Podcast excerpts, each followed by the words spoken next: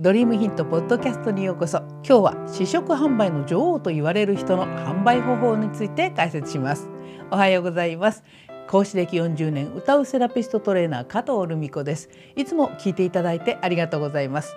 この番組では日々のスクールでの出来事や生徒さんとの話題の中から個人でサロンを経営する開業セラピストさんに役立つヒントをお届けしています。伝説の試食販売の女王っていうのはねある女性週刊誌の中で紹介をされていた土屋美香さんっていう34歳の女性なんですね。当時は埼玉県のイオンで試食販売員をしていたんです。内容に入る前にお知らせです。この音声セミナーが YouTube 校のメンバーシップでビデオで視聴できるようになります。ワンコインで限定音声セミナーがビデオ版で視聴できたり有料プログラム向けのライブセミナーが視聴できるようになりますので興味のある方はこのエピソードの詳細欄からチェックしてみてくださいね。実はね土屋さんがスーパーに立つ日はもう新人販売員さんと比較すると売り上げが30倍もアップするって言われてるんですね。でそのために彼女がシフトに入る日にはもう店舗側がねメーカーに通常の5倍の商品を発注してるんだそうです。でそのぐらい売れるってことだよねだからもうクリスマスとか何かイベントがある時はもう引っ張りだこなんだってでもねそんな土屋さんも一番最初の頃からそうだったわけじゃないみたいなんだよね。彼女なりにさまざまな努力を積み重ねて売れる方法を見つけてきたんですよね。でそれをいろいろ見ててねああセラピストも同じだなって私は思ったんですね。でねこの試食っていうのはさまあセラピストさんにしてみればお試しメニューを受けに来た人に本メニュー、まあ、定価のメニューを買ってもらったり商品を追加してもらったりするっていうことだよねだからもうちょっとやそっとではできることじゃないんだよね。ところがこの土屋さんはその何の興味もない通りすがりのお客さんに一口試食をしてもらうことから本商品をねバリバリ売っていくことができてるんでねでこのポイントについて見ていきたいと思います。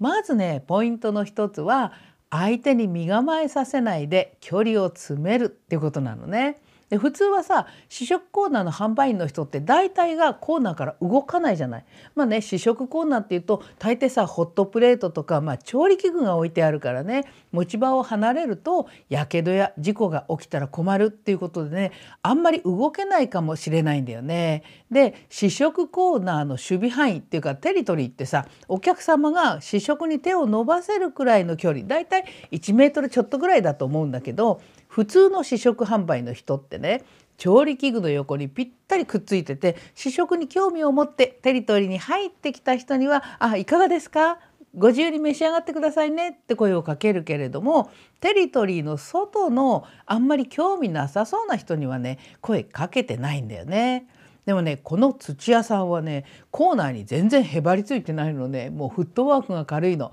試食商品をトレーに乗せて自分からお客様に向かって一歩踏み出して近づいていって渡しに行くんだよねだからねテリトリーがほぼ倍ぐらいに広がってるのね。まあね試食すること自体が目当ての人ならね最初からこのテリトリーに平気で入ってきていくらでも試食して帰ってくよね。だけど特に試食目的じゃない人ってわざわざテリトリーに入って試食品を取りには来ないんだよね。でそこで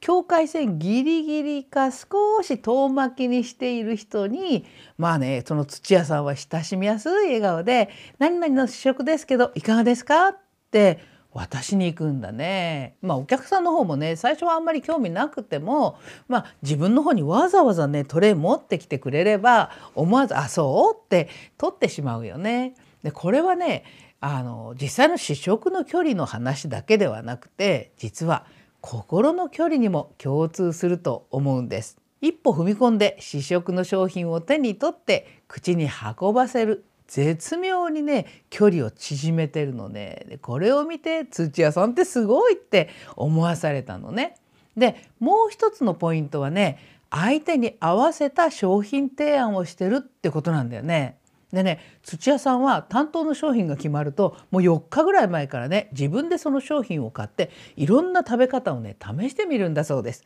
でその分はねまあ自分の持ち出しにはなるんだけれどもその商品の良さや売りをね本当にどうやったら一番美味しく食べられるかっていうことをねすごく研究してるんだよね。でね調理方法も、まあ、いくつかパターン用意しておいてその時々の客層に合わせてね変えながらやるんですって特にホットプレートで調理する時には香ばしくていい匂いが辺りに広がるように調味料も別に用意していくんだそうです。でね通りがかる相手に合わせて例えばさ子供連れの主婦だとお弁当のおかずにこうやって使うと見た目も綺麗ですよとかあとねちょっと中年の男性とかがねふらっと入ってきてると晩酌に醤油とみりんで甘辛く絡めるとお酒のつまみにぴったりですよとか仕事帰りの女性だと晩ご飯のおかずがちょっと寂しい時にこれでささっと一品増やせるから便利ですよとかね自分でいろいろ試しているから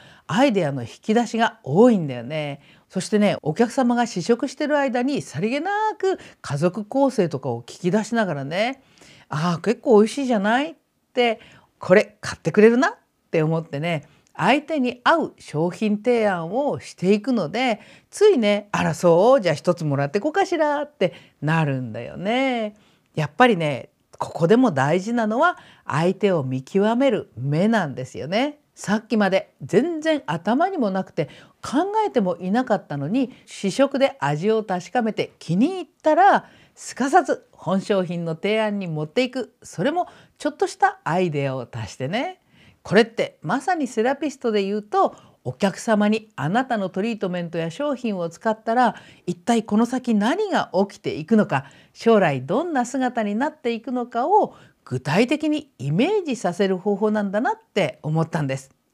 ぜひあなたもこの試食販売の女王の技を取り入れてさりげなくお客様との距離感を詰めてその時のお客様に最適な商品を見定めてお試しメニューからメインメニューや高額商品につながるような提案ができるようなセラピストになっていってくださいね。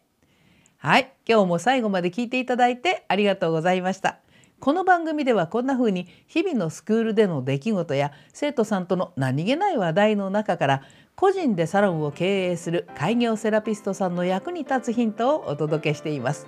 今後も劉先生と交代で音声配信を続けていきますのでスタンド FM の方でもぜひフォローしておいてくださいね。それではまた次回の放送でお会いしましょう。